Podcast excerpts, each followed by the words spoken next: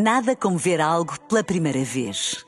Porque às vezes, quando vemos e revemos, esquecemos-nos de como é bom descobrir o que é novo. Agora imagine que viu o mundo sempre como se fosse a primeira vez.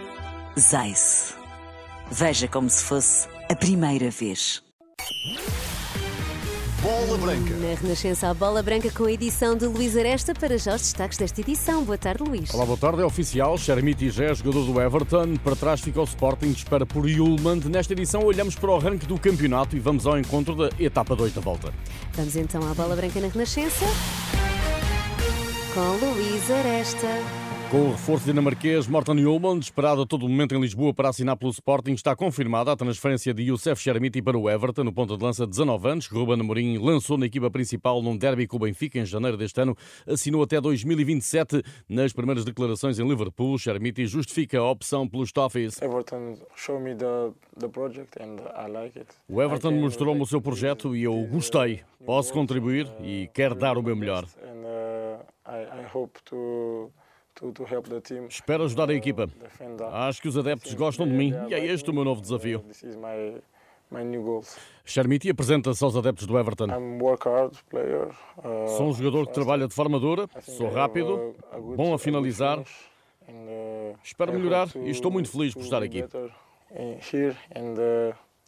I'm, I'm very happy to be here. O Sporting ainda não confirmou os 15 milhões mais 5 por objetivos que se fala da transferência de Xermiti. Nas bancadas de Alvalade já deverá estar este sábado o médio Morten Ullmann para assistir à estreia na Liga com o Vizela, que nunca pontuou com os Leões. O treinador Pablo Villar vai a Lisboa com ambição, sabendo que terá pela frente um forte opositor. Um Sporting muito forte. A pré-época que os jogos que, que, que tiveram na pré-época contra o Villarreal, contra a Real Sociedade, pues, eh, son claros exemplos do, do potencial que ben, un equipo que que ten moito claro a maneira de xogar do entrenador, que ten unha calidade excepcional, mas eh, nos imos ir con, con nostras eh, armas a, a facer o mellor xogo posible e, e coa, como en todos os xogos com a ideia de ganhar. Ruben Amorim fala aos jornalistas às 7 da tarde. O Benfica que oficializou os reforços Turbino para a baliza e Artur Cabral para o ataque eh, por um total de 30 milhões de euros. Tem David Neres em dúvida para o jogo com o Boa Vista da primeira jornada, segunda-feira no Bessa. Quanto ao Porto, treinou esta manhã no Olival, certamente com Fábio Cardoso ao lado de Marcano,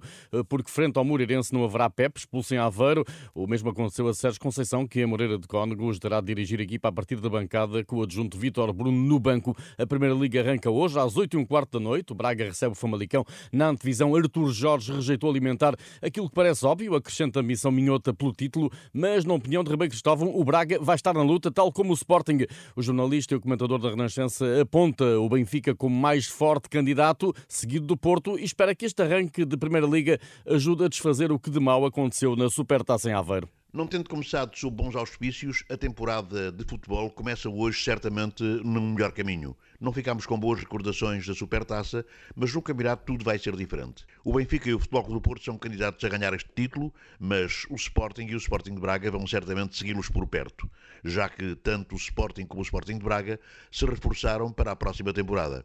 Mas é o Benfica a equipa que parece, nesta altura, ter melhores condições, dados os reforços que conseguiu para fazer um bom plantel e conseguir realmente um percurso quase imaculado o Futebol Clube Porto, seguindo lá de perto, muito embora reconhecendo que tem algumas dificuldades, dados os conhecimentos que temos em relação àquilo que é o seu 11, que é o seu plantel e que naturalmente são as suas necessidades. Claro que vamos ter um campeonato interessante, certamente como sempre.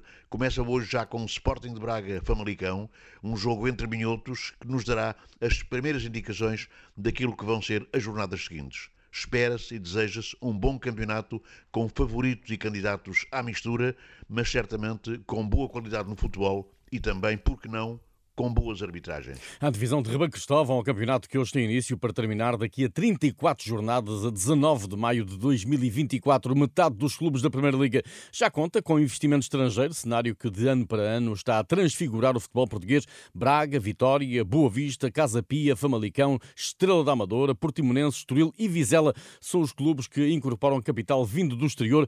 Pode ser o início de um novo paradigma que faça com que a luta pelo título deixe de se resumir a Benfica, Porto e Sporting a previsão é do presidente do Passos de Ferreira, Paulo Menezes. Acho que um Vitória, um Braga podem, de facto, encurtar distâncias em relação àquilo que a discussão pelo título. Acho que sim, o Braga já o tem feito com recursos internos, mas acho que se tiver capacidade financeira vai com certeza contratar jogadores que vão ajudar.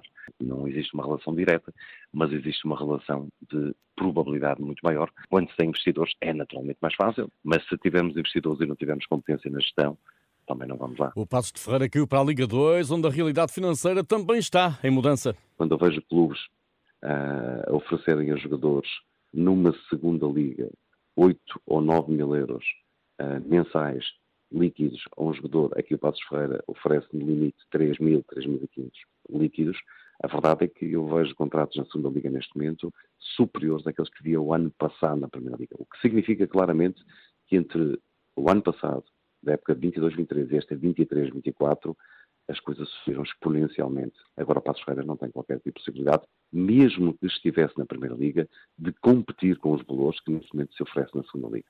Paulo Menezes, presidente do Passos de Ferreira, está quase a partir de Abrantes, rumo a Vila Franca de Xira. O pelotão da volta a Portugal, com Rafael Reis à cabeça. A Renascença acompanha com o enviado Pedro Castro Alves. Boa tarde. Boa tarde, Luís. Partida dentro de mais ou menos 5 minutos aqui em Abrantes. Hoje é sem dúvida um dia em que a amarela pode mesmo mudar de dono. Com a chegada propícia ao sprint no Ribatejo, o empate de tempo entre os dois primeiros pode levar a uma troca na liderança da volta. Rafael Reis terá de lutar pelas bonificações se a Glasstrev quiser segurar a liderança da volta a Portugal. O vencedor da etapa de ontem, Lengel Linares, estará à espreita para se voltar a posicionar bem para o ataque em Vila Franca de Xira.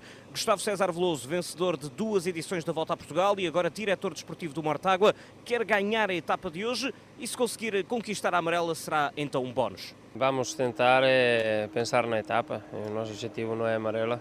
Se cair a amarela, pois é, é um, um, seria um grande prémio para nós também. Mas o principal objetivo é, é discutir a, a etapa esta segunda etapa liga Abrantes a Vila Franca de Xira, uma tirada com 177 km, mais 300 metros. O percurso conta com metas volantes em Torres Novas, no Cartacho e na Arruda dos Vinhos e contagens de montanha no Alto da Agruela e em Carvalha. A chegada será na Praça de Touros Palha Blanco, em Vila Franca de Xira e deverá acontecer perto das 5 e meia da tarde. Pedro Castro Alves, enviado da Renascença à volta. No futebol feminino, o próximo campeão do mundo será um campeão inédito, porque o que o Japão ficou hoje pelo caminho ao perder com a Suécia por 2-1, o mesmo resultado com que a Espanha bateu os Países Baixos após prolongamento. Espanholas e suecas vão encontrar-se nas meias finais na próxima terça-feira. Outra meia-final vai sair amanhã dos jogos Austrália-França e Inglaterra-Colômbia. Tudo em rr.pt. Boa tarde, bom almoço.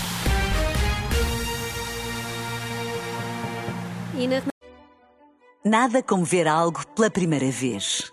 Porque às vezes, quando vemos e revemos, esquecemos-nos de como é bom descobrir o que é novo. Agora imagine que viu o mundo sempre como se fosse a primeira vez. Zais. Veja como se fosse a primeira vez.